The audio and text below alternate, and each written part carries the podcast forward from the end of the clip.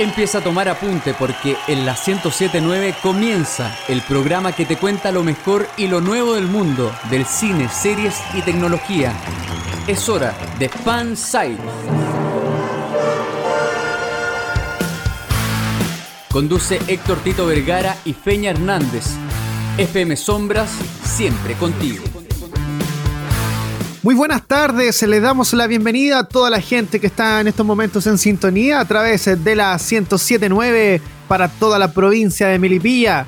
Esto es Fan Site. Al igual que todos los sábados, hoy día 2 de mayo, queremos llegar a sus casas con el fin de entretenerlos y darles una linda experiencia hoy día sábado en la tarde. Y por supuesto, tengo que presentar a quien está conmigo todos los sábados Así que un fuerte aplauso, usted puede aplaudir en su casa también, para el señor Fernando Yunta Hernández. ¿Cómo está, Feñita?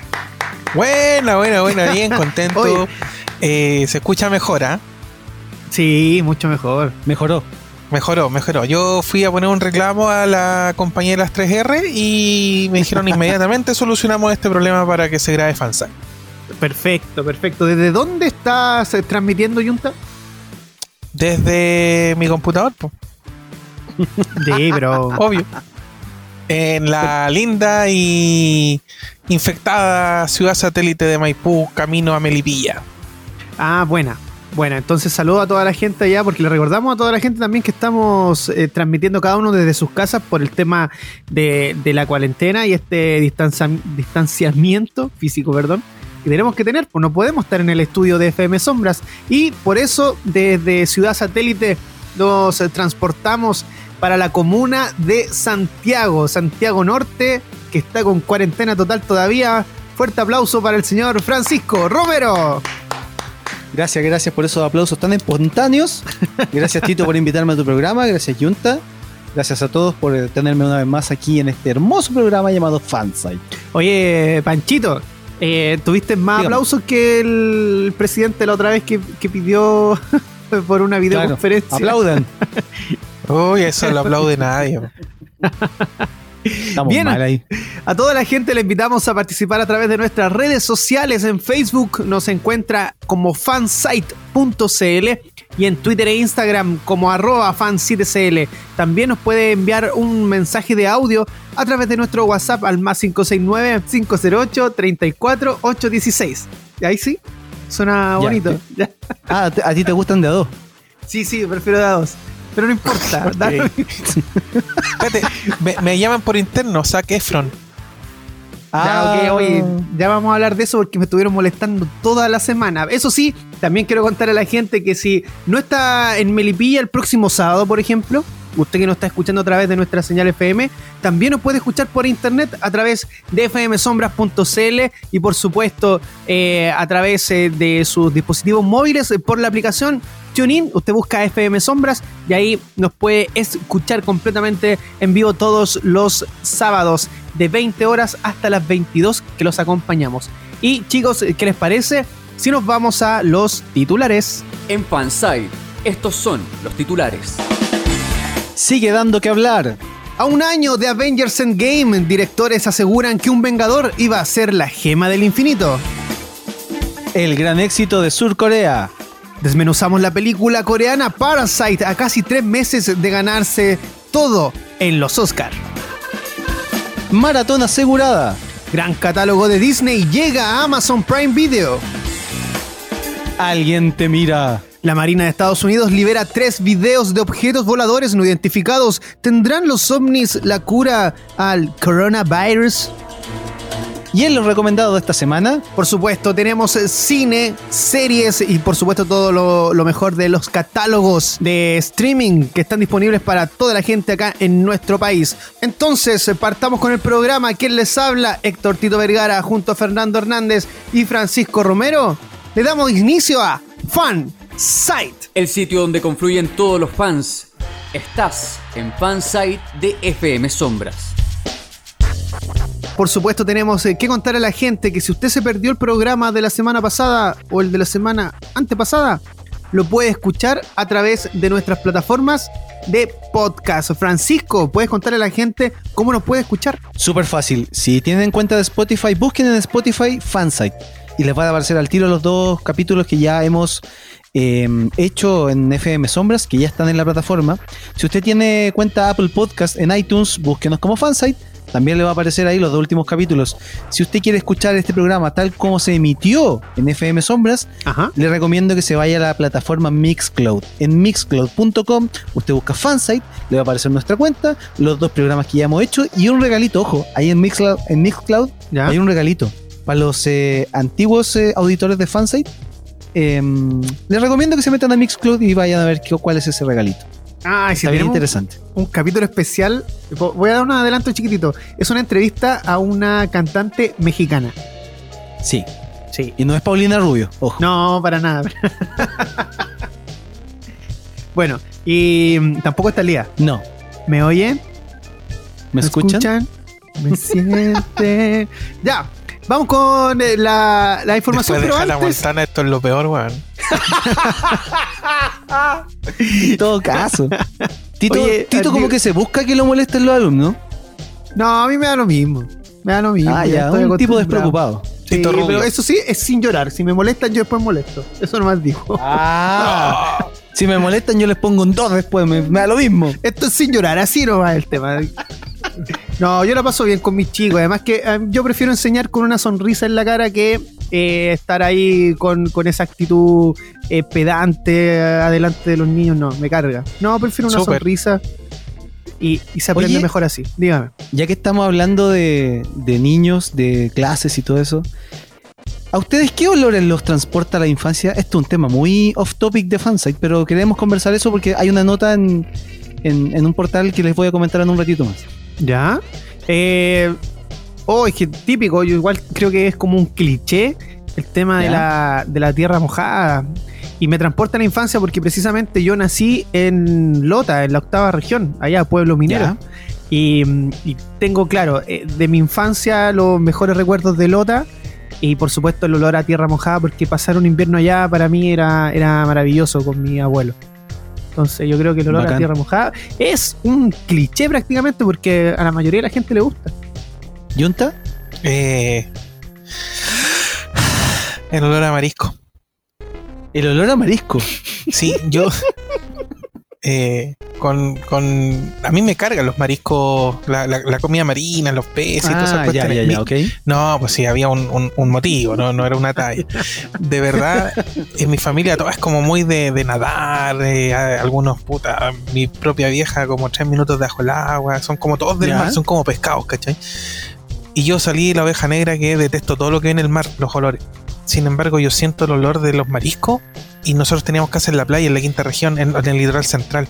Me transporto inmediatamente al puerto de San Antonio, a, a la- a las cocinerías de Cartagena, donde te comí un, el típico eh, pescado frito, ¿cachai? Yo Pescado con claramente papa pedía, frita y arroz. yo pedía pollo con papa frita y arroz, pero no importa. El olor estaba ahí. ¿cachai? Eh, de verdad, es un gatillo. Y para complementar, está comprobado que más que la música, los aromas son los que te hacen viajar en el tiempo. Mira. Sí, po. Mm. sí, no, es increíble. Increíble. Así que por mi lado, los mariscos, que los detesto, pero me hacen inmediatamente viajar al, al- a la costa, mi infancia. Espérate, eh, Junta, y no, eh, espérate, no, no, sushi tampoco el tema de los pescados o solo marisco. No, a mí que sushi, sushi no, no pasa nada. No. No, no, y terrible, porque a mí siempre me invitan a comer comida eh, coreana, por ejemplo, y le hago el quita casi todo. po. A- Entre que no Oh. como picante y no como cosas del Claro. mar, y todos me miran, sí, ¿a qué venía entonces? Oye, y pido unos este, fideitos. Sí, no, si soy súper mañoso. Perdón, selectivo. Ya, ya. Panchito, ¿y tú? Yo, bueno, el, el olor a tierra mojada, el olor a pasto recién cortado también. También me, me transporta a la, a, la, a la infancia porque eh, era típico que, bueno, yo eh, soy de Melipilla y el típico paseo fin de semana era la plaza, la plaza de armas, ¿cachai? Ya. Y esa, y la plaza, por lo por ejemplo, los fines de semana siempre cortaban el pasto, entonces siempre tenía ese olor a pasto. Entonces siempre Ah. me, me recuerda el, el- el ese olor a la infancia. Oye, mandamos a todos un saludo a la gente que de los alrededores ahí de, de la Plaza de Armas de Melipilla, porque yo después, de, cuando salía de la acuarela, me iba a dar una vuelta para allá, siempre. Ah, sí. Sí, A firmar siempre, ¿no? autógrafo. claro. sí, por supuesto. Con cariño, Sí. Con Oye, que me han molestado en esa cuestión. Me han molestado por Twitter, por WhatsApp, mis amigos que han escuchado el programa. Si no escuchó el programa la semana pasada, eh, jodió, perdió, porque no le voy a contar lo que pasó con este par de. de- Pero si tú contaste. Vayas al podcast y escuche el capítulo número 2. Ahí vas a ver por qué estamos molestando al Tito. Oye, chiquillos, para volver al tema, ¿por qué les preguntaba esto? Porque aparte de a lo mejor nos gustan los olores co- como el Tito, el olor a tierra mojada, el del yunta, el- o sea, el de los mariscos le recuerda mucho a la infancia. Pero cuando éramos chicos eh, y estábamos como en esta. eh, en esta etapa de descubrir olores, siempre hay un olor que nos gustaba, pero que era como medio tóxico.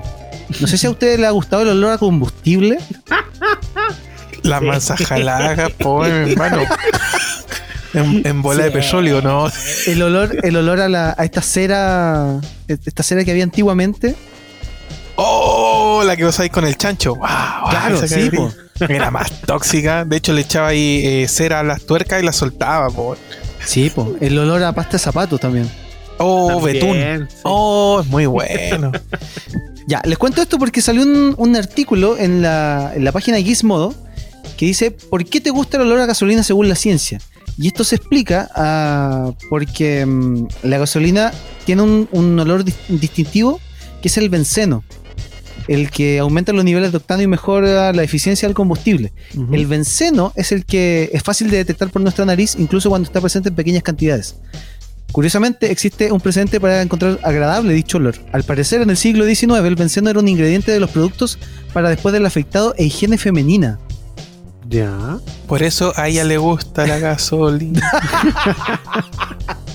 Ya, pues, esto se- el- el- este, este caso de, de que la gente le guste este, este tipo de olores se denomina fenómeno de Proust, llamado así por Marcel Proust una vez que describió el olor de una galleta bañada en té como evocando recuerdos de la infancia. Por eso sí el nexo con estos olores de infancia. Eh, la parte del- del- de la nariz, que es el bulbo, bulbo ol- olfativo, que detecta esto, el nervio que detecta las moléculas de olor, están Ya. estrechamente vinculados con la amígdala del cerebro, que procesa la respuesta emocional, y el hipocampo, que maneja la formación de la memoria. Dicho de otra forma, los aromas nos hacen reaccionar a nivel emocional. Por eso nos, nos pasa de que de repente olemos, como el caso del Tito, en la tierra mojada y nos recuerda a la infancia, pero también tenemos este, este, este cierto como gusto por estos olores extraños, como el de la gasolina o el, del, o el de la cera, como lo mencionábamos, por este tipo de químicos que por, por lo general están asociados antiguamente a otros productos y que ahora se, se, se- se entrelazan directamente a, a través de nuestro cerebro y nos evocan también eh, momentos de nuestra niñez o cuando estábamos recién conociendo este tipo de olores. Oye, El qué tolueno. importante es la. qué importante es la infancia. eh, porque lo digo porque mm, eh, en la infancia nosotros eh, reconocemos varias cosas. Por ejemplo, ya el tema de los olores. También, por ejemplo, elegimos cuáles son nuestros ídolos. o, o nuestra serie de dibujos animados favoritas, por ejemplo, como la semana pasada hablábamos. Y cuando ya somos grandes, nuestra felicidad la vinculamos precisamente a los recuerdos de nuestra infancia. Entonces, eh, no sé, pues veo tantos problemas de, de niños que a lo mejor no tienen una infancia quizás como la que vivimos nosotros. y, y digo, pucha, qué importante es tener lindos recuerdos de cuando éramos chicos. Seguimos escuchando Fansite a través de FM Sombra 1079 para toda la provincia de Melipilla y por supuesto para Chile y el mundo a través de fmsombras.cl. También disponibles en Spotify, iTunes y Mixcloud. Eh, chicos, eh, quiero invitarlos a ustedes a conversar de un tema bastante interesante porque ya eh, entre la semana pasada y esta semana se cumplieron, perdón, se cumplió mejor dicho, un año del estreno de Avengers Endgame, una de las películas Wow. más esperadas en el último tiempo y aún así siguen haciendo noticias pese a que ya pasó un año del estreno. Peñita, ¿cómo te viste? Yunta, ¿te estás cantando? Sí, ¿Qué estoy estás escuchando. cantando? Estoy cantando, de hecho, estoy cantando, estoy tarareando Portals de fondo. Ay, Mm. oye, ¿qué, cómo, ¿cómo viste, cómo viviste ese momento de ver Avengers Endgame acá en nuestro país? Oh, yo soy. Bueno, tú cachai, pues yo soy súper fanático. Es que y, tocando lo anterior, soy súper. Eh, los cómics, el olor de las revistas a mí me trae a la infancia, ¿cachai? Es súper significativo, más allá de los 10 años del MCU, etc. Eh, entonces yo me senté a disfrutar. Me costó porque la película para mí tiene muchos problemas, pero el, tiene unos momentos tan, tan, eh, son como unas pequeñas odas a, la saga y a, los cómics en general de, Marvel. Yo aluciné, vacilé y sobre todo me emocionó mucho, mucho, mucho cuando el Capitán América queda solo frente al universo completo, frente a Thanos y su ejército, loco, ¿eh? Me palpita el corazón, compadre. Eh, Panchito, ¿cómo viste el, esta película. Mira, si bien yo no soy tan fan de como ustedes, de los cómics, de todo eso, em, la película venía con un hype tremendo desde, desde la parte anterior eh, y, no, magnífica toda la, toda la carne a la parrilla que se lanzó con esa película y, todo lo, épico de cómo terminaban con esta fase del, del universo Marvel. Em, eh, épico. Solamente puedo decir que es épico. Sí, yo creo que em, eh, después de esta película como que quedó la sensación de que esto ya moría o que terminaba un ciclo grande con Avengers Endgame y que pensábamos revivirlo ahora con, Black Widow, que si no hubiésemos tenido el problema del coronavirus ya la habríamos visto. Y, lamentablemente no, no, fue así, pero es bueno también recordarla y también si tienen la oportunidad de verla nuevamente, véala, disfrútala, pero tiene que mandarse esta película pegadita con eh, Avengers Infinity War, ¿cierto? Las dos. Sí, totalmente. Las dos. Em, precisamente de esto quería hablarles porque eh, los hermanos rusos aseguran que un Vengador iba a ser la gema del infinito, una de las gemas del infinito. En la previa mm, al estreno de Avengers Infinity War, no sé si ustedes recuerdan, mucho se especuló sobre la ubicación de las gemas del infinito que no se había presentado hasta ese eh, momento en el, en el UCM y em, salieron varias teorías respecto a esto y era precisamente la gema del alma. El medio de un de un, eh, de un revisionario de Avengers Endgame compartieron con los fans del, del MCU en Twitter a un año del estreno en cines, los directores de la película, Joe y Anthony Russo, revelaron que durante las primeras partes del desarrollo de esta entrega eh, y su predecesora consideraron convertir al Capitán América en la gema del alma. Así lo contaron los rusos. Al principio de las conversaciones de desarrollo consideramos hacer que Cap fuese la gema del alma, pero esa idea se desvaneció bastante rápido. Em, es una noticia que está disponible a través de... Eh, lo puede ver a través de internet y por supuesto está en, el Twitter de los hermanos rusos. Ahí está disponible la información. Y en realidad eh, pegaba fuerte ese rumor de, que Capitán América podía ser la gema del alma. Oye, ¿y qué implicancia hubiese tenido para la película o para el desarrollo de la película que el capitán hubiese sido la gema del alma? Lo más probable es que hubiese tenido que sacrificarse para poder entregar la gema. Lo que pasa es que si hay un personaje que se puede sacrificar por, por lo que simboliza, es el capitán. Claro. Más allá de, lo que pasó con Black Widow, ¿cachai? Que hay un tema con la amistad que es muy fuerte, es muy triste, que me hizo llorar mucho. Pero si hay un personaje que, que, tiene en el ADN sacrificarse a costa de cualquier cosa por salvar al, universo en este caso, es el Cap. No hubiera sido extraño, pero hubiera afectado un montón de hechos, incluso las bases de alguna de las nuevas historias. Sí, claro. Sí, sí, tienes toda la razón.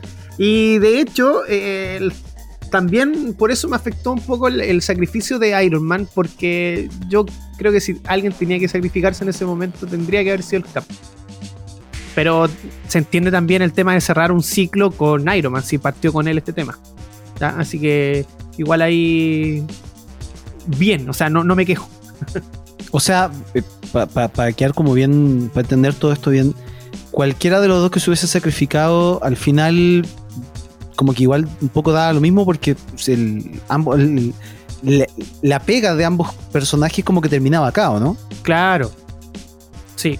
Sí, lo, que, pero... lo que pasa es que ellos tenían caminos que podrían haber seguido, ¿cachai? Por ejemplo, Capitán América eh, le faltó desarrollarse contra un ¿Cómo se llama cuando un villano es como el Nemesis? Como el Nemesis del Nemesis, Que el Nemesis vendría siendo cráneo rojo. Eh, no pasó, entonces empezaron a diluirse. Por ejemplo, Iron Man nunca se enfrentó con el mandarín real y que su otro Nemesis. Entonces, como nosotros ya dimos por perdida esa batalla, ¿cachai? De esas peleas contra los Nemesis, sus iguales y bla, bla, bla. eh, dijimos ya, pues se van que sacrificarnos. Alguien tiene que morir. Ahora, el haber como terminado la etapa de, estos dos personajes en este en estas películas, yo creo que fue la, mejor idea y el mejor reconocimiento para estos dos personajes, porque no sé qué más hubiese podido estirar el chicle con, con sus historias si ya no se abordó lo que decía Feña, la, la, la pelea con su némesis, ¿cachai? Ujú. no, no- no sé a, qué- a quién más hubiese dado. Lo que pasa es que quedan, quedan un- un- unas tres sagas más donde la necesidad de tener a, y sobre todo por la personalidad y la encarnación que realizaron estos dos actores, es muy necesario que estuviera Iron Man y el Capitán América para un par de sagas más, la Secret Wars, ¿cachai? Incluso ahora van a llegar los, los X-Men y van a estar también los Cuatro Fantásticos y se va a generar Claro. tal vez X-Men versus Avengers y es necesaria la estas personalidades y estos personajes. Pero ya fue ya. Oye, ¿Es probable que vuelvan? Sí, yo creo que sí. Yo creo que sí, pero el problema es la edad. Eh, sobre todo en, en- en Roberto, porque en, en Cristian no es tanto, ¿cachai? Eh, puta, Roberto se le nota más viejito, ¿cachai? Aunque con el CGI igual lo podéis arreglar. Pero ellos tienen que volver a liderar bandos o liderar un, en algún minuto una batalla que los demás no puedan ganar por falta de liderazgo y de ideas. Y ahí es donde entran ellos dos. Igual vimos como a Roberto lo rejuvenecieron en, en, en Soldado del Civil War. Invierno. Civil Sí, War, po. perdón. Civil War. Sí, Mm. pues con una tecnología que se robó y generó que se enojara y fuera despedido y se generara un villano de Spider-Man que es Quentin Beck, que es eh, Misterio. Eh, ¿Cacharon las fotos que liberaron los rusos donde está Capitán América? O sea, está eh, Doctor Stephen Strange. Strange, con, con la armadura, pero en vez Sí. del reactor ARC, tiene el ojo de Agamotto, weón. Sí. filete, es filete, weón. Ya hay concept art, quieren sacar hot toys, weón, increíble. Sí. Oye, y respecto al tema de, mm, de los hermanos rusos, que son los directores, eh, también existe la posibilidad de que hagan un remake de la película de Disney, un clásico ya de Disney, de Hércules. ¿Qué tal? Hércules. Sí. ¿Qué les parece eso? Súper. Si va a ser el remake de Hércules, lo mínimo es que el doblaje tenga que ser Ricky Martin de nuevo. ¿Cierto?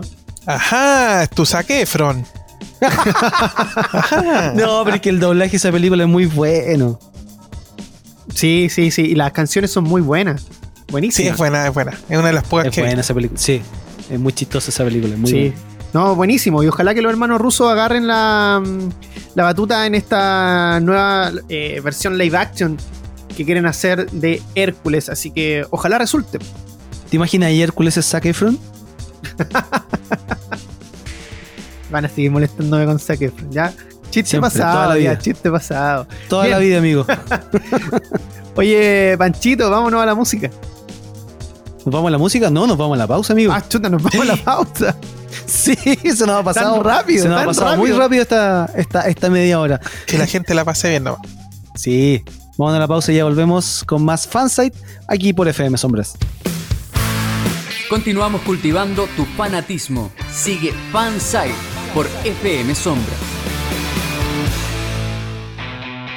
Estamos de vuelta aquí en Fansite a través de FM Sombras. Recuerde escucharnos a través de internet por www.fmsombras.cl y también puede interactuar con nosotros a través de las redes sociales arroba fansitecl, a través de Instagram y también en Twitter. Estamos ahí avisándole a toda la gente para que escuche el programa y por supuesto nos están mandando algunos mensajitos, así que después vamos con los saludos. Eh, Feñita, Dígame, dígame. Estoy comiendo pancito, dígame. Cuéntale a la gente cómo, cómo puede Ah, bueno. escuchar. Sí, sí, es la hora de once, está bien. ¿Puedes contarle a la gente cómo nos puede escuchar a través de nuestros podcasts? Hoy estamos disponibles. Me encanta cuando el Tito me, me pregunta y yo estoy como en otro lado.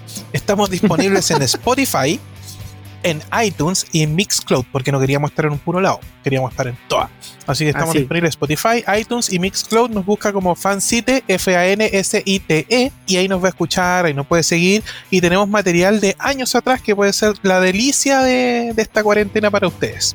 Sí, en Mixcloud hay un capítulo especial del año, no sé si te acordáis, Pancho, de qué año es. 2012. Una entrevista con una cantante mexicana, exclusiva. No, y ojo que se viene otra sorpresa que está guardada por ahí también que la vamos a subir. Puros maestros nomás de la canción, ¿ah? Bien, así vamos a seguir y por supuesto también les vamos a brindar más sorpresas acá en nuestro programa. Y ahora, ¿qué les parece si comentamos una película que ya hace casi tres meses se ganó el Oscar a la mejor película, siendo por primera vez una película asiática llevándose el, mejor galardón de estos premios? Oye, pero eh, que vamos a hablar de un película, un poco un fenómeno que no solamente quedó en el cine, sino que abrió la puerta a que la gente entendiera que existía algo más allá de Estados Unidos. Claro, y que el idioma inglés no era el único para para digerir buenas producciones en el cine.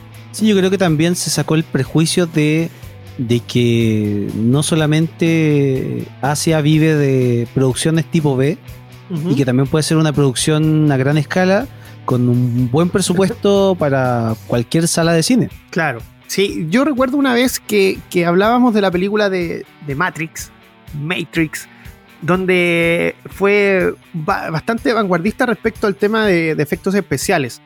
Y con el Junta conversábamos de, esa película y decíamos, sí, Matrix es buenísima. Y como saga está bien, tiene sus fanáticos y todo, a nosotros igual nos gusta.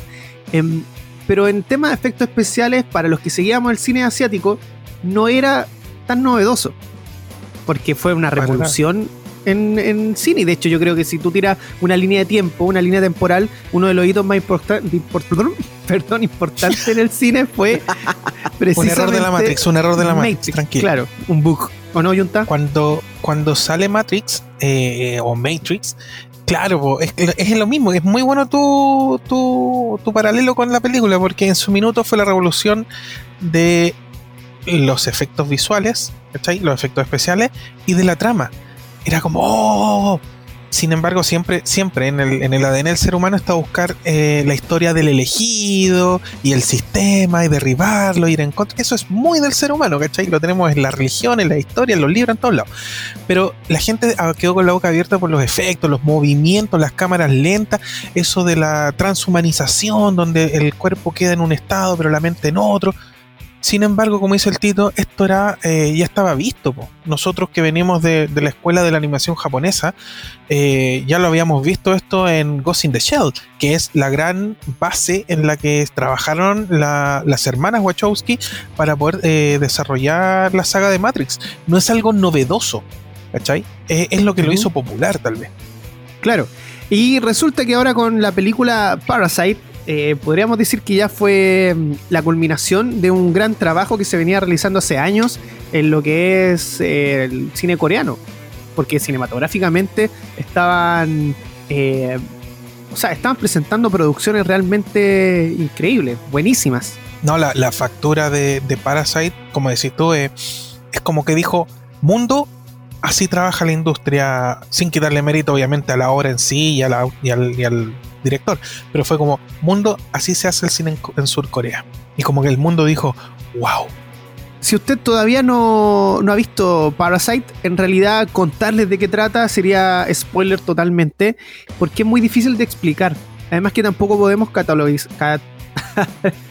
se me fue la catalogar. Catalogar, gracias. Y claro, explicar a la gente de qué trata es un poquito complicado. Además que no podemos decir que es de un género en específico, sino que incluye varios, pero como decíamos hace un rato, es eh, también parte del ADN de las películas asiáticas, en este caso coreanas, porque hay un, hay un elemento que se llama plot twist.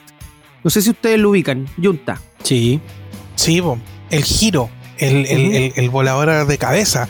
Es como eh, no es precisamente plot twist, pero la sensación es como cuando subiste que Neo no estaba en la realidad, sino que estaba en una matriz.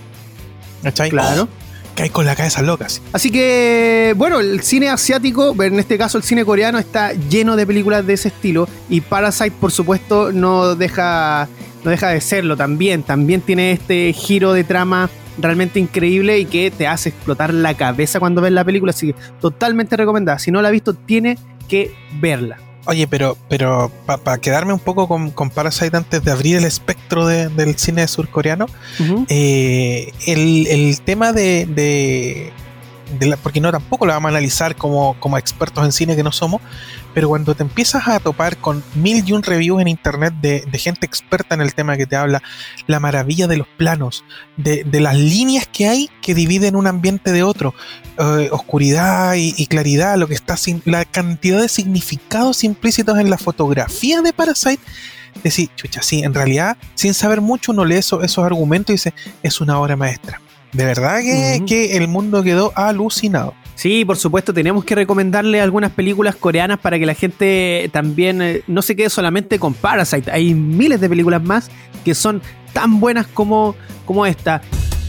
Bien, continuamos con la información porque estábamos hablando de la película Parasite y todo este fenómeno del cine coreano que apareció luego de ganar gran cantidad de premios, no solamente en los Oscars, sino que eh, llevaba un, tiempito ganando premios, ganando festivales, ganando festivales, hasta que llegó a la premiación, al main event, a uno de los eventos más grandes de cine, que no es el único, por supuesto, hay muchos más, y eh, también se llevó el premio principal que era el de mejor película y se llevó cuatro premios importantísimos, mejor película, mejor director, eh, oh, olvidé el resto.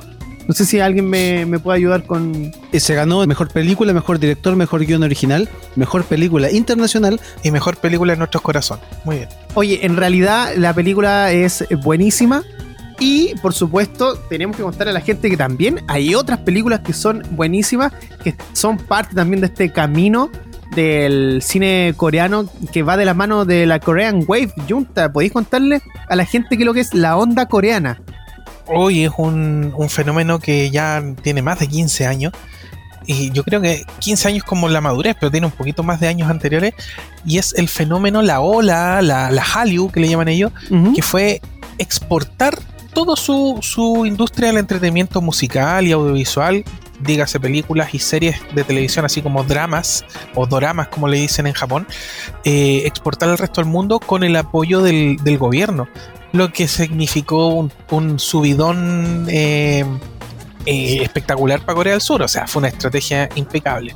Y, para darle un ejemplo de lo, de lo, fuerte que fue la, la ola coreana, nosotros con el Tito hace muchos años, por, por, proyectos de la vida, fuimos a TVN, a la señal internacional, y tuvimos acceso a un manual donde venían recomendaciones de series de un canal de televisión surcoreano que las mandaba traducidas o dobladas, perdón, dobladas a Sudamérica.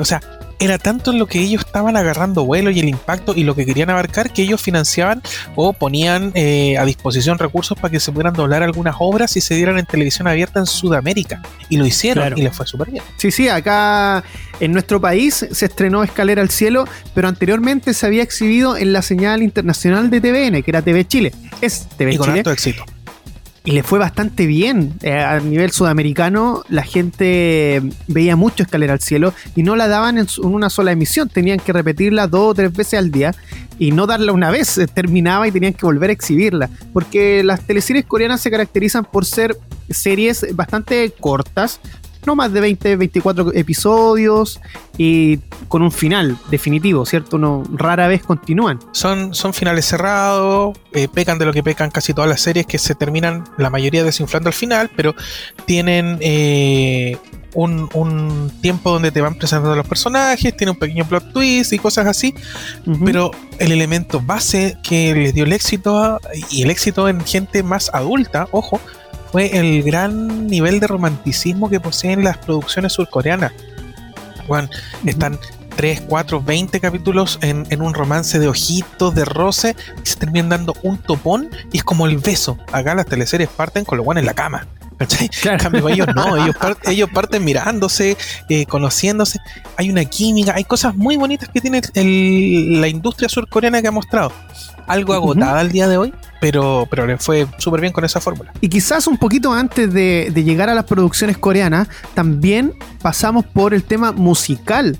Porque así como el Junta contaba que por un, proyecto personal que tuvimos, eh, llegamos a TVN consultando por el tema de, las teleseries de dicho país, eh, también trabajamos mucho tiempo eh, a través o de la manito del K-pop. Sí, nosotros eh, dentro de toda esta ola coreana, nos pegó, la, primero que nos pegó de la ola fue la música de fines de los o inicios del 2000 de, de Sur que era muy, muy tecno, muy punchy, y venía recién de una industria que se estaba parando, se estaba armando. La industria surcoreana es una industria muy añeja. Tiene, tiene que 20, 20 y tantos años, ¿cachai? Y se venía armando y venía con este concepto más, más electrónico, más eh, un pop más punchy, más power. Y, y calzaba tan bien que se utilizó mucho de los temas top que estaban en ese minuto en Corea, se utilizaron en las máquinas de baile, Easy to Dancer, Dance Dance Revolution, eh, Up, y por ahí tuvieron su gran, su gran crecimiento, su gran auge, y se dieron a conocer y engancharon con los fanáticos de la banda japonesa, ¿cachai? Y ahí viene el crecimiento Claro. real de la banda coreana. Esa es la verdadera puerta de entrada de la Korean Wave a, a, por ejemplo, a Chile. Yo me atrevo a decir que por lo menos en Chile el fenómeno, porque yo lo viví de primera mano, fue por ahí. ¿Cachai? Yo eh, era un, un fanático de, de los foros de internet, hablaba de pop japonés, de la música, lo- de la animación japonesa, etcétera. Ajá. Y de repente, como uno recurría a los torrents para buscar información, empecé a cachar que existían otros nombres que no eran japoneses, eran, eran de otra pronunciación. Coreano, voy cachando, voy bajando, voy descargando, te vas interiorizando. De repente se te suma que aparecen en las máquinas de baile, ¡pum! Llegó el, el K-pop a Chile. Así como muy resumido. Sí, sí, sí, sí. No, y, pegó bastante fuerte ¿eh? hace un par de años atrás el tema del K-pop. Bueno, ya que, haya empezado a sonar en la radio, eh, no sé, están ahí en los temas rotativos, dan vuelta. eh, y, un gran elemento musical que fue como ya el, el, el momento culmine del K-pop en nuestro país fue cuando llegó el tema de Psy, el Gamma Style. Bueno, yo creo que a nivel El- mundial fue cuando ya explotó todo y dijimos, El no, máximo esto ya se descontroló. Claro, Ahí, ahí, mira, eh, esto da para que hagamos 10 programas del K-pop. Hay varios hitos, como toda la industria musical en su historia tiene varios hitos de crecimiento, de exportación. Pero hay, hay uno en particular que es el que lo llevó a todo tipo de personas. ¿Cachai? Gente que cachaba así como muy por encima que existía música en Japón y Corea, conoce este tema y hay que decirlo, fue Carol Dance, Chola, que el que lo, lo dio a conocer en su programa, ¿cachai? Como el baile del caballo, lo que era un insulto para todos los que conocían de dónde venía y quién era, que Sai tiene su carrera en Corea del Sur y todo. Eh, pero sí, sí, con el Gangnam Style fue que explotó el- la onda coreana. claro. Eh, bueno, ya pasando de- del tema musical, eh, tenemos que llegar al tema del cine, porque el cine asiático en general es un cine del cual nosotros eh, podemos pasar horas haciendo maratones viendo de, de distintos tipos de géneros, porque no solamente tienen artes marciales, que era como se conocía o como llegaba a nuestro Claro. país antiguamente. Películas de chino. Tienen películas de terror buenísimas, películas drama. ¿Y para qué vamos a hablar? Porque el cine coreano es experto en comedias románticas. Sí, es como su fuerte, diría yo. Sí, sí, sí, sí. Yo siempre he, visto el cine surcoreano que tiene dos vetas como cotota: la venganza ¿Ya? y la comedia romántica. Son buenísimos en esos temas. Eh, Y hay una historia increíble que la gente no se tiene que perder y que se las tenemos que recomendar sí o sí. A ver, tírate película. eh. Eh, ya que hablaste del tema de la venganza, te voy a hablar de I Saw the Devil. Oh, que esa película peliculaza! Pero hay que hacer al tiro el aclaramiento, el aclaramiento, la aclaración. tienes que tener, tienes que tener cuero de chancho para esa película. Sí, sí, sí, sí. Oye, y en terror, ¿cuál podrías destacar? Destácate una. Hoy, eh, mm, la llamada, ¿cómo se llamaba? Se me olvidó, pues, ¿viste? la del teléfono que te llamaba y jodía ahí. Oye, ¿sabes qué? Ya que me acordé de, de películas de terror, y hay una saga de unas niñitas en, en, en un inter- en internados Whisper que Corridors. se llama Whispering Corridors. Buena, te la mandaste. Esa, es una saga de películas, tiene como cinco, y hay una que se llama La escalera de los deseos, The Witching Stairs. Oh, terrible. Es buenísima. Y ahí hay un precisamente un giro, un plot twist, porque la película es un drama. Tú ves la primera hora de película y es un drama. Ves a una niña sufriendo que quiere ser la número uno en, ballet, pero su mejor amiga es la número uno, entonces ella siempre va a quedar rezagada al número dos. Y ella a esta escalera un día le pide el deseo de ella ser la número uno. Pero lo consigue, pero eh, tenía consecuencias ese deseo y consecuencias horribles. Así que igual son medias gore estas películas. Eh, no, buenísima, buenísima. Ya. Eso. Ya me acordé. Lo que pasa es que el cine japonés y el surcoreano juegan con un terror que es bastante psicológico y, con atmósferas opresivas, ¿cachai? Y por ejemplo, una película súper recomendable es eh, El cuento de las dos hermanas. Ah, oh, Tale of Two Sister. También le hicieron los gringos. Muy buena. Sí, sí, es muy buena. Bien, eh, bueno, continuamos hablando de esta Korean Wave y por supuesto el, nuestro hilo conductor es Parasite, el cine coreano. Em, podemos recomendar miles de películas a la gente, pero por ejemplo, oh, ya que estábamos... ¿Sí? Es que me quiero morder la lengua, pero alcanzo a recomendar. Eh, hay disponible, hay una película disponible del director que está en Netflix que se llama The Host y también van a ver un poco la misma atmósfera como tragicómica, familiar, terror de clases sociales, que es como el contexto con un monstruo eh, mutante, ¿cachai? Suena loco, pero es muy buena película, está disponible en Netflix, no dejen de verla para que cachen la mano del director. Sí, yo conocí al director con esa película precisamente, con The Host, y también tiene muchos mucho giros y tiene ese vaivén de emociones, porque las películas coreanas se caracterizan por eso. Tú te puedes estar riendo con una y de un minuto a otro, paf, giro y estás llorando. Y ese vaivén a algunos no les gusta, pero es es increíble cómo juega con las emociones mientras ves la película. Hay una película eh, coreana de terror que se estrenó hace poco, el año pasado. Bueno, no, no, no, miento. Puede que haya sido el año antepasado. El del manicomio. ¿Cómo es que se llama? Gonjam. Eh, no me gustó mucho. A mí me encantó la película, pero es que la vi en el cine. ¿Dónde la viste tú? Online, no, yo la vi online y, vi el, y, vi el remake gringo el tiro y, ninguna me gustó. No, no era gringo, el remake era, era alemán, parece. Malísimo, alemán, malísimo. Peruano, no sé, pero era muy malo el remake. Era malísimo. Ay, y otra cosa, eh, el, cine norteamericano tiene mucho remake y muchas copias del cine surcoreano y japonés. Ya vamos a llegar a, a nuestra actriz favorita, Yunta. Pero primero quiero contarles respecto a una película que igual vi hace años y no recuerdo el nombre en español y la busqué. La encontré con su nombre en coreano y se llama Chongchun Mangwa. no, ¿qué?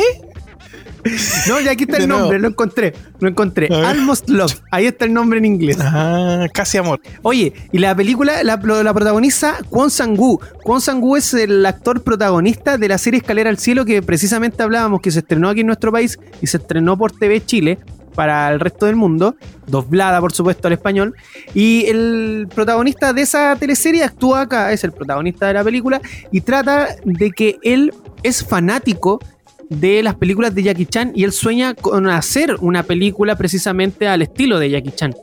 El problema es que les voy a contar el, perdón que les cuente el final, pero no creo que la vean porque la película es como del 2006. la, la, película era chistosa, chistosísima. Tú, una hora quince de película matándote de la risa, muy entretenida. Y el tipo tiene un accidente. Justo cuando había firmado el contrato para hacer la película estilo Jackie Chan que quería, tiene un accidente y cuando despierta del accidente le habían cortado una pierna. No. Y de ahí, de ahí tenéis media hora de película donde puro sufrir, po. Yo quería. ¿Para qué le voy a decir? No, fue terrible. Terrible. Y de verdad, y terminé llorando con la película, sí, así es. Y así el cine coreano. Y, y, tenía ejemplos, y tenía, y por ejemplo, bajando un poco las revoluciones y siendo más de acción, está Tren a Busan, que es una súper buena cinta de, zombies o infectados, pero que tiene sus momentos de, de dramáticos importantes, ¿cachai? Estación Zombie. Sí, pues y que ya estrenó el tráiler de su. No es secuela directa, pero está dentro del ambiente del universo de esta infección masiva y se llama Península, que es como la, continuación de, de Tren a Busan, sin obviamente los protagonistas. Y la gente, si no ha visto esta película, la puede ver, está en Netflix, la puede encontrar como Train to Busan o como Estación Zombie, así le pusieron en, español. Y eh, también tiene un, una precuela animada animada, sí. Sí, sí, sí. Eh, que es basada en, en, una estación de Seúl. Está disponible para verla sin subtítulos en YouTube. Está entera. Ah, buenísimo. Una precuela de lo que de lo que pasa un poquito antes de que llegue la infección a, esto pasa en Seúl. Sí. Creo que se llama Estación Seúl. Y eh, algo interesante que tiene esa película, que, que de hecho no me había dado cuenta hasta que el Junta me lo dijo, es debe ser la única película de zombie en que se enfrentan a estos bichos y no gastan una sola bala. No hay Exacto. armas. Es un detalle que me. Porque yo soy fanático del tema, mata zombie. Y me fijé y no existe un, un, un- un balazo anti-zombie. Oye, Sí, que no se nos olvide, bueno. ya que estamos hablando de cine surcoreano, Tito, perdón que te interrumpa, pero me acabo de Sí. encontrar con una obra maestra. bo. Simpatía por Mr. Venganza. Old Boy. Mm. Películas Oldboy. que son, no sé, son como de culto, ¿cachai? Memorias de un asesino, Sí. que también es del director de, de Host y de Parasite, que pedazo Ujú. de película. eh, terror psicológico, hay una que se llama H, que no les puedo decir el nombre sí. de la película, pero H no más porque si no les mato la magia. H es una película, pero enorme, tremenda, ¿cachai? Es que si Sí, dices no. por qué se llama H, eh, haces la spoiler de la película. Sí. Sí, no, y es buenísima, es buenísima. Eh, la propia hizo The Devil, que increíble, bueno. Hay Me un canal, solo, me parece, hay un canal Sí. que me parece que es de DirecTV que da películas asiáticas. Y no le puedo decir cuál es porque yo como lo tengo pirateado en IPTV, aparece ahí, no me sé el nombre. Me dice, me dice cine nomás, cine 4. Y lo veo Oye. y claro, después me enteré que era de DirecTV. Chinese Cine. Ha- hablando de piratería, eh, me puse a buscar dónde podemos ver Parasite a través de streaming y resulta No. que acá en Latinoamérica y especialmente en Chile no está. No está, ¿No? porque la- la- los, los derechos los tiene la plataforma norteamericana Hulu. Ya. Y estaba, buscando eh, más información y resulta que cuando se supo que Hulu iba a tener la, la película en su catálogo, empezó a recibir una serie de tweets eh, haters de los mismos eh, gringos, ¿cachai? Que eh, empezaron a, a reclamarle de que no querían ver la película en el catálogo porque, y voy a parafrasear uno, uno de esos tweets que dice, no es inglés, nadie quiere ver una película que literalmente tiene que leer para entender lo que está sucediendo. Y eso nos habla de que los gringos no les gusta eh, lo que pasaba cuando se cuando cuando Parasite ganó el Oscar, de que era muy extraño porque a, a la mayoría de los gringos no les gustan las películas que son de otro idioma. Claro. No, no, no les entra a la cabeza. A los gringos todo se lo tenéis que hacer en su propio idioma. Si no, no existes. Definitivamente no saben leer. Probablemente. Pero de hecho, De hecho- el- termina Panchito. Sí, el- el- lo que quería destacar de esto es la respuesta que les da Hulu a esos tweets. Porque, por ejemplo, el que les acabo de leer, eh, Hulu le responde: Si no quieres leer subtítulos, siempre puedes aprender coreano. Ah, Toma. muy bien. Y hay otro, Toma. hay otro que dice eh, película patética, pathetic movie. Y Julio le, res- le responde, ganó cuatro Oscars. Nada más. Corta. No es que los Oscars sean un gran referente al día de hoy, pero, pero los vale, tiene peso. Eh, Sí, el mismo claro. director, el mismo director, no recuerdo la frase exacta, pero el mismo director le, le pegó una, una patada así, pero voladora a los gringos, y les dijo que el día que empezaran a consumir eh, cine con subtítulos iban a aprender de cine. Algo así. Porque el director la tiene clara, la tiene súper clara. De Sí. hecho, si no me equivoco, me contó el Tito de que el director de, de Parasite, que mm, ve cine chileno. Sí, sí, Sí, lo dijo sí. El director nacional que hace las películas de terror. Oh, se me olvidó el nombre. Holguín. Holguín, sí. Sí. Eh, Hernán Holguín. Ah, no, ese era un. ese era un Él, aplauso pasa- para el maestro. Pasa a retirar tu carnet Junta al Sí. menos dos. eh, claro, nuestro director nacional estuvo en los premios Cannes con el director de Parasite y ellos se conocían de antes, precisamente con la película de Host. Desde esa época. Entonces, eh, ambos eh, se in- intercambiaron algunos eh, consejos para realizar Esos. películas porque, eh, digámoslo, Jorge Holguín acá en nuestro país ha sido uno de los pocos directores que se ha atrevido a hacer cine de terror y nos guste o no, eh, se agradece también el atrevimiento. Ya, Eh, me, carga, me carga su obra, pero valoro su obra. el, WhatsApp Acusete eh, dijo que nos teníamos que ir a tanda, pero otra película del director es Snowpiercer, que es una película eh, futurista, loca, de un tren que tiene que, que está recorriendo todo el día dando vueltas, ¿cachai? En un futuro posapocalíptico, que también es del director, basado en, en unas novelas gráficas y que ahora se va a hacer una serie de televisión. Alcancé, eso, vamos a la tanda. Uy, no dijimos nada, pero ya vamos a una pausa y ya regresamos aquí en Fansite a través de FM Presiona Start para continuar la partida. Sigues en Fansite por FM Sombra. Continuamos a través de FM Sombras con Fansite acompañándolo este sábado 12 de mayo. Por fin empezó mayo. Abril. Por fin se terminó abril. Sí, qué terrible. Eh, bueno, largo, pero tengo, tengo que contarle algo porque al final contraté eh, Amazon Abril, Prime mil. Video. Junta llegó tarde. que este se mutea, ya lo cachamos, se mutea Sí. y se pone a comer y hace otras cosas. Ya no tienes para que llevar el computador al baño y unta. Puta. Ya. Ahí viene, viene. Está liberando el ¿contrataste? Kraken al aire este. Sí, contraté a Amazon Prime Video. Y bueno, también hay muchas noticias respecto a este tema porque amplió el catálogo de manera increíble. Porque la noticia dice así: Prime Video de Amazon se potencia con películas de Disney. Ahora podemos entender por qué no llega Disney Plus a, a Latinoamérica. Sí, po, sí. Un contrato jugosísimo que hay ahí. Claro, dice, en mayo la plataforma de Prime Video de Amazon sumará a la mayor parte de las películas de Star Wars, incluyendo la reciente El ascenso de Skywalker. Pero no serán las únicas. La plataforma potenciará en mayo su oferta con nuevos estrenos, lo que seguirán potenciándola como un gran, una gran alternativa en material de streaming. Además de los nueve episodios de Star Wars y la elogiada Rogue One, en Prime Video sumarán otros proyectos de Disney recientes, incluyendo, por ejemplo, yo sé que te gusta esta manchito, Frozen 2, Maléfica, la última, y la película que conversamos en todos los capítulos anteriores acá en nuestro panel, la película Unidos de Pixar. Va a llegar a Amazon Prime este mes. Sí. Así que esta última se va a estrenar el 10 de mayo, así que anótelo en su calendario. Y si no tiene Prime Video, Panchito, ¿cuánto cuesta? Porque no es tan cara como Netflix. Yo estoy pagando 3.500. Y si usted tiene 3.500 una. mensual. Sí. Y si usted tiene una, una cuenta de teléfono de la compañía de la M, lo puede ¿Ya? contratar a través de, de su cuenta de teléfono, lo paga en la misma cuenta de teléfono y le, sale, y le regalan tres meses, le sale aproximadamente lo mismo por el servicio. Oye, me Ah, acabo de dar cuenta que está a, dos, a 2100 pesos esa promoción que dijiste.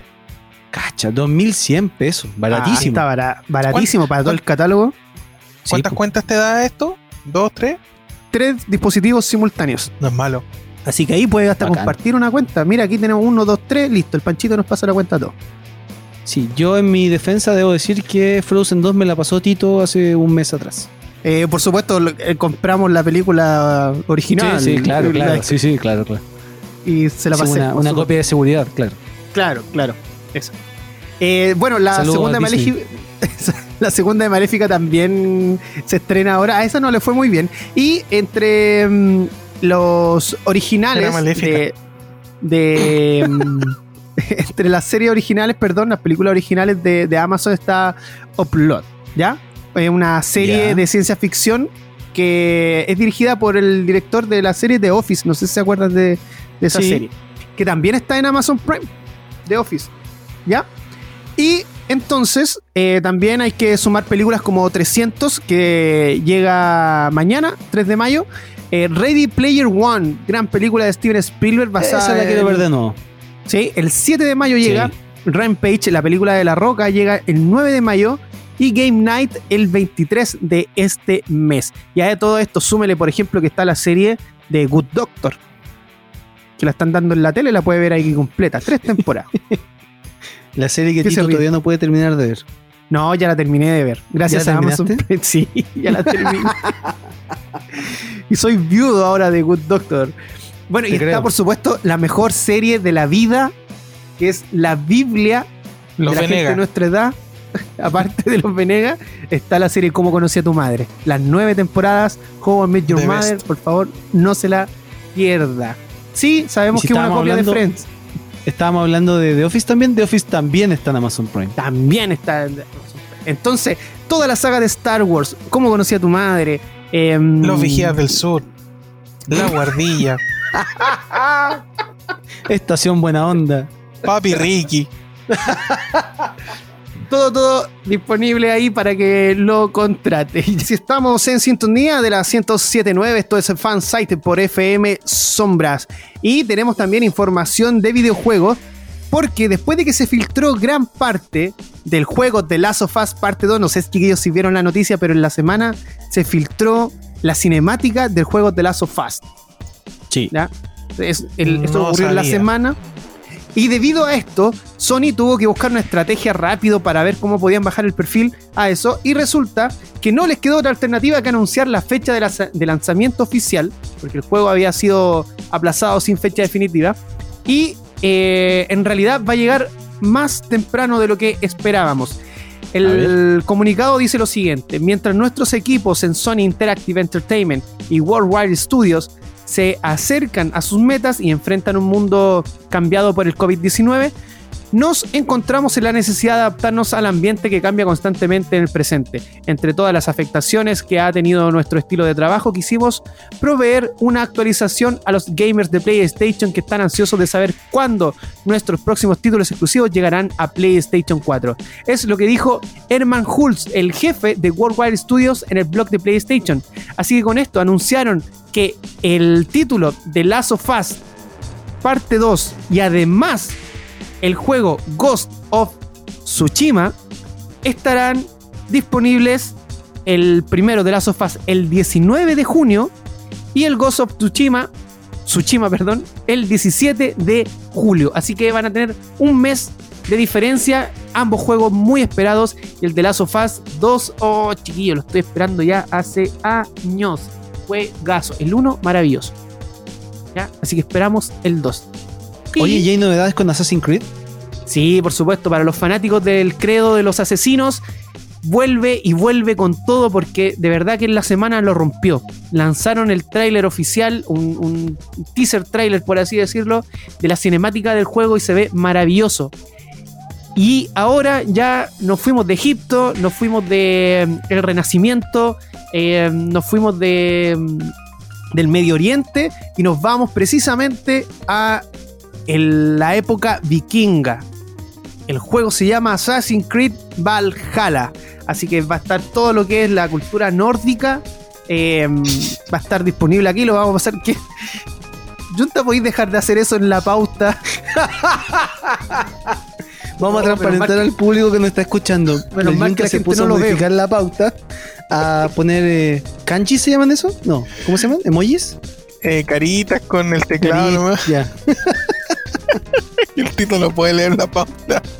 No puedo leer, pues y acá dice el Tito se la come hasta que. No, oiga, ya, No. pues. no, borra. Horario de protección a menores, po, hombre. Ya, ¿Saben qué? Yo me retiro de acá. Sí, lo que no perdimos es el asombro por los fenómenos paranormales que se nos vienen encima en estos días de cuarentena. ¿Cacharon Sí, la so- última noticia? Sobre todo en, en estos días de cuarentena donde la gente tiene más tiempo libre para mirar los cielos, empezar a preocuparse Yo- de qué, qué está apareciendo.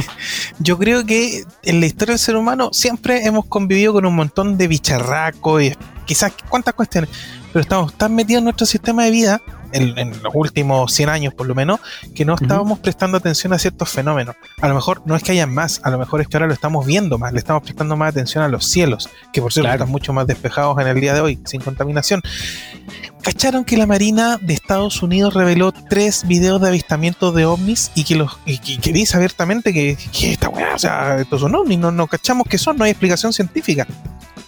Exacto, lanzó tres videos que se llaman FLIR, Go Fast y Gimbal. Esos son los nombres, el código me imagino que tenía Claro. la Marina.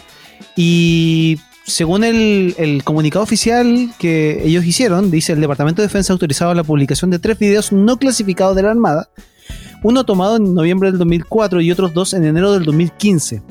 Han estado circulando por el dominio público después de publicarse de forma no autorizada. Y la Armada de Estados Unidos previamente reconoció que estos videos que circulaban eran de hecho videos de la Marina y eran videos reales.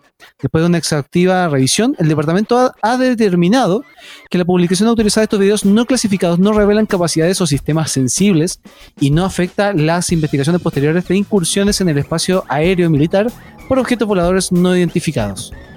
O sea, con esto la Marina dice, ya, los videos están ahí, los videos son lo que se ven, pero nosotros no confirmamos ni negamos nada. Claro, mantienen su postura de algo pasa, no sabemos qué, se lavan las manos. El fenómeno de los objetos voladores no identificados es real, porque no sabemos qué está pasando a esa velocidad.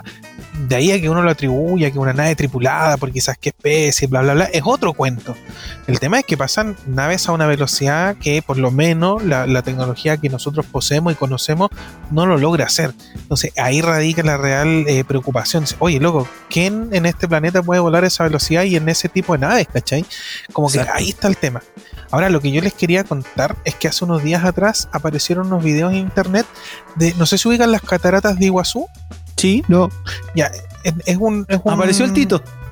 Si aquí estoy, si no me he ido. Dejen de molestarme Ah. con Zac Efron. No se estábamos con la, molestando con las Space Girls. Ah, ya. Te veías muy bonito con tu peluca rubia. Bueno, sí, son. me queda bien el rubio. Ok. Las cataratas de Iguazú, esas que están en territorio de Brasil, con no me acuerdo qué otro Con país. Paraguay y Con Uruguay. Sí, son tres países. Sí. Eh, son un polo turístico, va mucha gente, van muchos niños en gira de estudio, etcétera. Pero alejarse de ahí es meterse en, en, en terrenos súper inexplorados, súper complicados. Y aparecieron en un buen helicóptero, mostraron que aparecieron círculos conectados de un día para otro, así como lo- los círculos de las cosechas, ¿Ya? Como los crop cycles, aparecieron Sí. ahí en, en Iguazú y quedó la escoba así como, guau, ¿quién los hizo? No se sabe, a lo mejor fue por el hombre, algo bastante complejo de hacer así como así sin maquinaria, ¿cachai? Pero ahí están para que la gente los vea. Ahí les vamos a compartir el video porque de verdad están pasando cosas. Sí, tengo que hacer la rectificación. La- el límite está entre Argentina y Brasil. ¿Solo esos dos países? Sí. Ya. Ya. Creo que alcanza un pedacito de, de Paraguay, pero. Creo que sí. Sí, pero eh, eh, según acá lo que estoy leyendo en la internet, dice Argentina y Brasil. Bueno, ahora, Junta, no Ya. sé si tú has tenido algún avistamiento o alguna experiencia respecto Sí. a los ovnis. Sí, sí, sí, yo siempre fanático, pero siempre eh, como creyendo y con los pies bien en la tierra, ¿cachai? Eh, hace muchos años, mucho en los años 80, cuando existía la radio chilena, hubo un, avistamiento bien bullado en el sector poniente, bueno, en varios lugares de Santiago, pero se vio muy fuerte en el, sector poniente. Era como una luna gigantesca, blanca, muy potente, como un globo, pero, pero gigantesco, ¿cachai? A una altura no tan alta. Y, y hubo una entrevista, salió en la radio, hubo una entrevista de gente que le vio luces, que vio cosas. El hecho es que, eh, sin saber lo que vimos, mucha gente simultáneamente en distintos lados lo vio. ¿Cachai? Y eso son unas pruebas bastante eh, irrefutables, ¿cachai? Algo vimos y lo vimos Sé entre que algo, algo parecido me, me pasó cuando yo era chico, de haber tenido como siete años, y estábamos precisamente en Concepción, en Carampangue, en ese sector de campo, donde hay- no hay nada, solamente el río y la zona para que la gente acampe, no hay nada. De hecho, el- si quería ir al baño, hoyito en la tierra nomás, y hacer ahí. Ya. Entonces no había nada de iluminación, solamente las fogatas de la gente, más de alguno tenía una radio a pila y apareció algo parecido a lo que dice el Junta, una esfera de luz grande en el cielo. Y yo recuerdo que estaba con mi mamá, mi mamá está embarazada de mi, de mi hermano menor y eh, el miedo que sentimos fue terrible, la cuestión lanzó un- una luz así como cuando uno prende una linterna, así lanzó una luz hacia un costado eh, y en ese extremo del- de la luz el, que lanzó, apareció otra pelota gigante. Y la cuestión subía, bajaba y era inmenso, iluminaba casi todo el cielo. Eh, y fue cuando yo tenía como siete años. En realidad ya mm, yo recuerdo solo, me quedo con la sensación, tengo esas pequeñas imágenes en mi mente y la sensación de miedo que tuvimos esa vez ahí. Porque éramos miles de, de familias acampando en- en esa oportunidad. Así que no, es, es cuático el tema ovni. Una, una experiencia colectiva. Claro. Oye, ¿ustedes se acuerdan de la banda Blink 182? Blink 182. Sí, pues, Sí. obvio.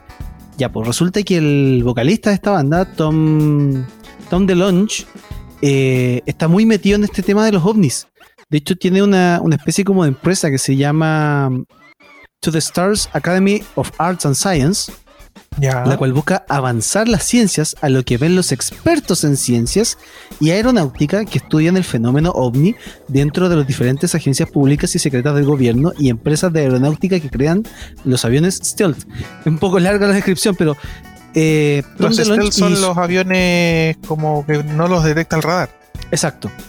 Tom DeLonge fue uno de los que dio a conocer estos videos que ahora desclasificó la Marina en el año 2007, si no me equivoco. Eh, perdón, 2007 y 2017. Y desde, desde aquel tiempo se ha alejado del mundo de la música y ha estado 100% metido en este tema de, de investigar a los ovnis.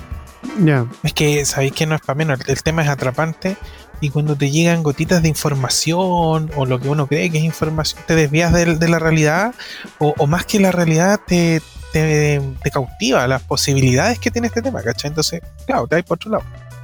Hoy un día vamos a tener que hacer un especial de ovnis en, acá en Fansite. Sí, por favor, uno de fantasmas también. No, si se viene un montón de especiales, eso ténganlo por seguro. Sí, Dejen- sí, dejen sí. Que, el- que pase, que pase el bicho. Dejen que pase el bicho. Sí, espérense nomás Ya. que nos podamos juntar en, en un estudio.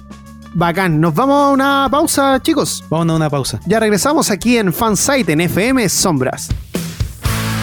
El cine, las series, los videojuegos y la tecnología vuelven a ser de las suyas. Escuchas Fansite por FM Sombras.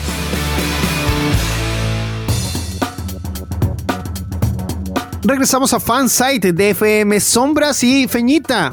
Titito, Junta, cuéntele a la gente qué le podría recomendar para este fin de semana, para este domingo que se viene mañana. sin asco y sin miedo, que toda la gente vaya a su Netflix más cercano o página alternativa y vea Extraction, la película de Chris Hemsworth, de Thor, De Thor. de Thor, para que, para que se hagan la idea. Eh, la película es 100% acción, mucho tiroteo, es una película que tiene como premisa a un soldado con cierto pasado, para no contarles todo, que tiene que embarcarse como mercenario, eh, así trabaja el compadre, como mercenario en eh, el salvataje o el rescate o la extracción del el hijo de un de un capo de la droga, ¿cachai? Y tiene que ir, tiene que ir en contra del otro capo de la droga que lo, que lo quiere capturar. eh, y no es tampoco una premisa tan loca, tan elaborada. Sin embargo, tiene la mano de Joe Russo, que con el director Parks, que fueron. Ellos escribieron una novela en la que se basa Extraction. ¿cachai? Sin embargo, la película es una superproducción de Netflix, tiene brillo propio, eh, no le tengan miedo porque uno cree que porque es Thor, porque es Chris, no va a ser tan buena. La película se defiende, no van a encontrar una película que le haga el peso a una John Wick, aunque muchos ya hablan de que esto podría ser una franquicia, etcétera. Pero la película se defiende, es un buen blockbuster para que vean, una película palomera, como dicen algunos, así como para disfrutarla, nomás no le busquen la quinta pata al gato, disfruten los planos secuencia o los intentos de plano secuencia que tiene, eh, sobre todo hacia el final de la película, es muy buena. Y para destacar, hay unos momentos de acción de pelea que tiene Chris Hemsworth que son bastante bien logrados. Para mí, que soy bien quisquilloso, bien pesado con el tema de, de las artes marciales, lo militar y todo, bastante bien logrado hasta la forma en tomar las armas. Viene el compadre, viene el Thor ahí luciéndose. Así que mi recomendación es Extraction con eh, Thor. Oye, entonces eh, la película es buena, que no esperemos algo tan profundo en la trama tampoco, sino que disfrutemos de la acción. es que no vayan a buscar nada más que disfrutar una película de acción.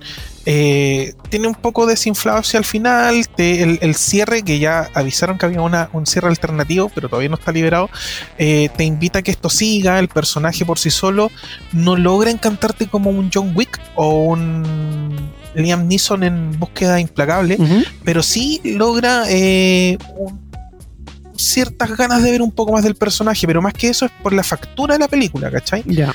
Y créanme, poco a poco se está sacando de encima el, el rol de Thor, mi compadre, y es como la roca, que la roca no, tú no le pides que actúe, tú le pides que sea la roca. Que, Claro. que- que juegue con, con la sonrisa, con las tallas, con el juego, con el músculo. Ya, este compadre algo, algo así, ¿cachai? Para que se hagan una idea.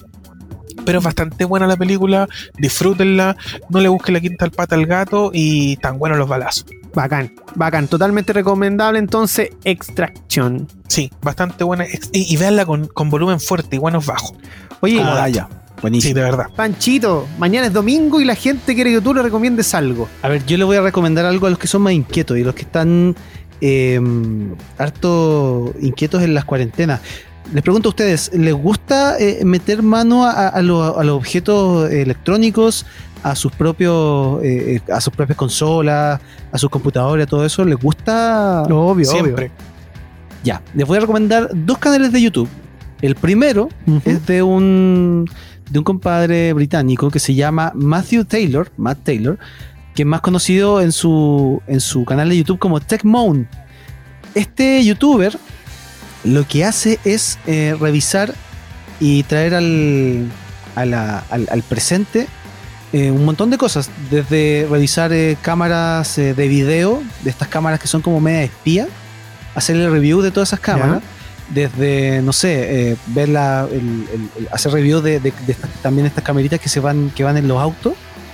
Hasta, no sé, pues mostrarte formatos antiguos y obsoletos, como por ejemplo el mini disc, el, el, el cassette, que fue un formato de, de- de audio profesional, el DAT, el, el Hi 8, el, Betamax, un montón de formatos que ya no existen o que fueron con, que tuvieron muy poco, muy poco éxito.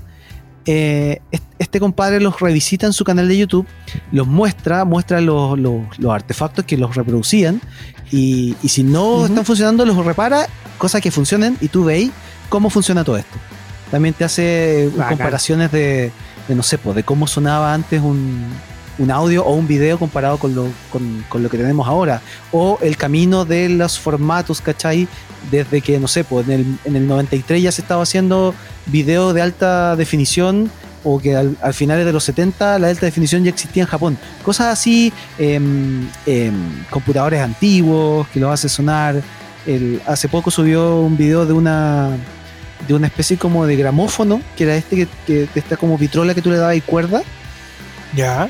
y cómo funcionaba. Hay uno que te. eh, eh, hay otro que donde te muestra el- los, los eh, aparatos electrónicos que hay en las cárceles de, de Estados Unidos y Europa, donde son todos con, con, con- con caja transparente. Mostraba un televisor que tiene toda su caja transparente donde se ve todo lo que va dentro, obviamente para, para evitar de que no estén metiendo cosas a la cárcel dentro de los mismos artefactos. Y hay, Bueno. no sé, pues televisores, grabadoras, em, reproductores de, de- de cassette. Y, y hay un, y es súper interesante. El, el único problema es que para los que no son muy cercanos al idioma inglés, eh, el canal obviamente está en inglés. Pero es súper fácil de, de- de cacharlo, muy, es muy didáctico y es muy entretenido. Bacán. Igual está como. Y el otro canal que le... No, te decía que, que como ¿Cómo? que está de moda ya poner el Smart TV, YouTube y elegir un youtuber y ponerte a ver algún canal. Sí, sí, no, Ah, aquí tení, acá ah, tenéis horas y horas de, de ¿cómo se llama? De, de entretención. Y el otro canal que les voy a recomendar es de un español que se hace llamar Tuber Viejuner, Ya. Que mm, este está más orientado hacia los, hacia los videojuegos y hacia los computadores. El Tuber Viejuner tiene eh, una sección que le llama los PCs Master Race, donde él ha armado un computador de cada etapa de procesadores donde ocupa lo mejor de lo mejor de, de su tiempo. Ya.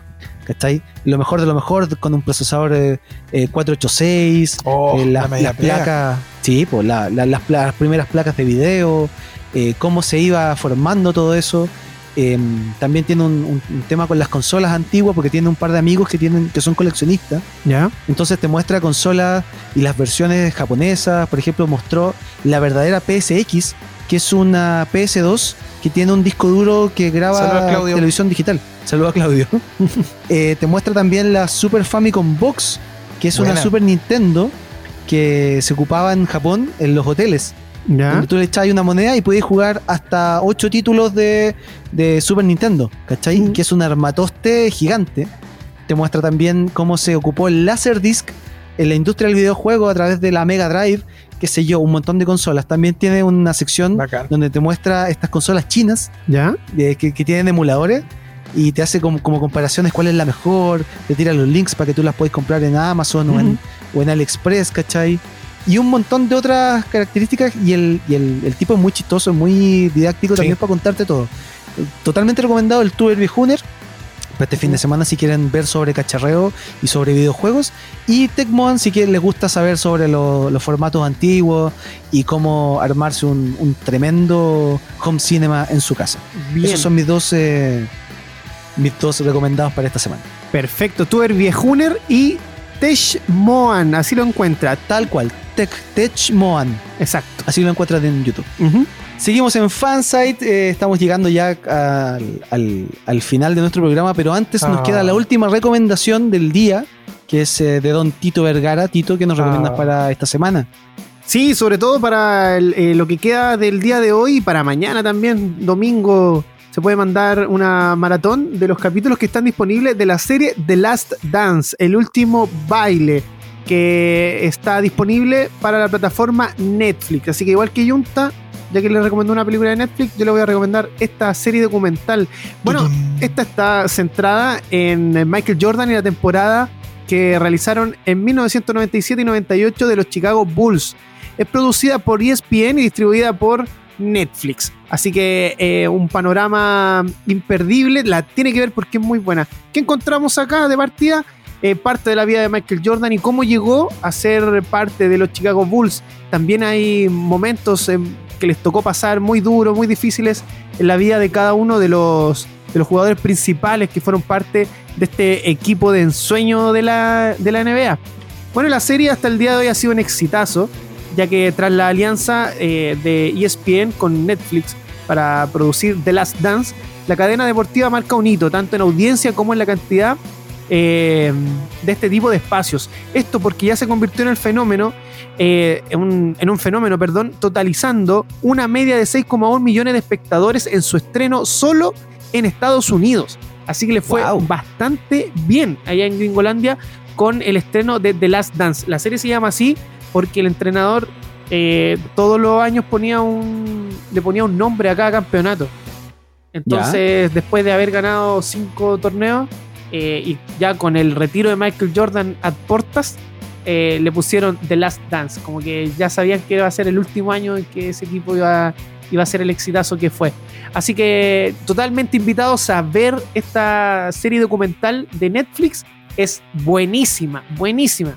Y van eh, cuatro capítulos estrenados. El día lunes se, estrena, se estrenan dos más. Y así van a continuar hasta llegar a los 10 episodios. Buenísimo. Así que totalmente. ¿Dónde está disponible?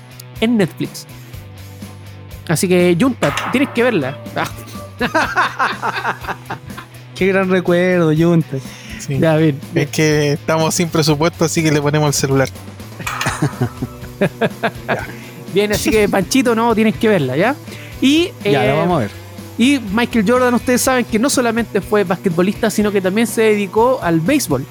Y no solo al béisbol, también se dedicó a el, el golf. Sí. Y no solo al golf, ahora es protagonista de su propia serie en Netflix. Pero también fue actor, ¿se acuerdan o no? Sí, un pésimo actor. Lo recordamos totalmente. Muy recordado. Bueno, protagonizó Michael Jordan la película Space Jam con Michael Jordan y Bugs Bunny, no Bad Bunny. No, no, no. Este otro conejo era mejor. No. Este conejo era bueno. Sí. Eh, la película Space Jam se estrenó el 15 de noviembre de 1996 en Estados Unidos y en Chile llegó un día miércoles 25 de diciembre para Navidad del mismo año 96. Y para recordar el estreno de esa película. Oye, pero espérate. Gran película, a mí me encanta mucho, dígame. ¿Tú sabes dónde podéis ver Space Jam? Sí. lo, dilo tú, dilo en Amazon Prime. No, tenés que. sí, Prime Video, si está ahí. Hola, no era nada.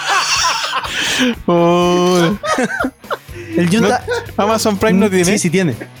Lo vamos a buscar, lo vamos a buscar y lo vamos a poner en postproducción. Oye, ya digámosle a Amazon Prime que auspice el programa. Oye, sí, patrocine, ¿cómo es posible? Vamos a llamar al tío Amazon. Vamos a llamar a, Jeff Bezos. Sí. Ah. Y ya estamos llegando al final de nuestro programa, Panchito. Sí, sí, nos tenemos que ir. Em, saludos a toda la gente que nos ha escuchado, que nos está apoyando en redes sociales vamos a meter más ruido. lo digo toda la semana. Sí, Nos ponemos flojos en la semana, pero lo vamos a estar haciendo. Vamos a hacer eh, harto movimiento en redes sociales ahora que tenemos una nueva imagen. Ojo con las redes sociales, no les vamos a decir nada más. Así que muchas gracias, em, abrazos para todos y cuídense, los queremos mucho. Junta. Eh, abrazo, cuídense, respeten mucho. Eh, no crea que esto pasó, la cosa sigue, tenemos para rato, hay que asumirlo, nuevas realidades, nuevos todo. Y un consejo, pues, aproveche el tiempo que tiene y mire al cielo y dése cuenta lo limpio que están. Ah, ah ya. Y el gato dice también que, se cuiden y que se laven las patas. No le apriete la pata al gato. Sí, después de que No, si habla solo. apretó al gato para que hablara. Como el perro que habla. Cigarro. y decía, agua. Tito. Ya. Eh, bien, nos despedimos. Le mando un abrazo gigante a toda la gente que estuvo en sintonía el día de hoy a través de la 1079 en Melipilla y por supuesto por fmsombras.cl. Cuídese mucho. Si viene otro feriado, por favor, no salga de su casa y que si abren un mall Sí, no aplauda. No, no sea Todo lo imbécil. contrario. Y no vaya. No vaya. No, no y sea no vaya. imbécil. no eso, no sea imbécil. Cuídese y cuide. Y no era necesario salir a comprar cosas para el Día de la Madre. A su madre, cuídela, ámela. El mejor regalo. Exacto. Ya, nos Sí. despedimos. Abrazo enorme. Programa dedicado para todos los trabajadores porque ayer fue 1 de mayo. Y por supuesto también a la gente que ha tenido muchos problemas con el tema laboral estos días. Esperamos que esto pase, pase pronto. Así que a ellos mucha fuerza, mucho ánimo y que esto pronto va a pasar, pero tenemos que cuidarnos. Soy Héctor Tito Vergara junto a Fernando Hernández, el Yunta, y junto a Francisco Romero con Panchito, nos despedimos hasta el próximo sábado de 8 a 22 horas. Que estés bien, esto fue Fan Site. Chaito. Chao, cabro. Hoy no te gustaba Hannah Montana, Tito. Uh, Es que hoy día se fue latino, le gustaba Talía. Ah, de veras que ahora está Lía. no, Talia, Tía- no. Tita Lía. Entre el mar. ¿Me y oyen? ¿Me escuchas? Acá lo mejor del cine, series, tecnología y todo aquello que nos hace fans. Héctor Tito Vergara y Peña Hernández vuelven la próxima semana con más información, música y conversación. Escuchaste Fansite por la 1079 FM Sombras, siempre contigo.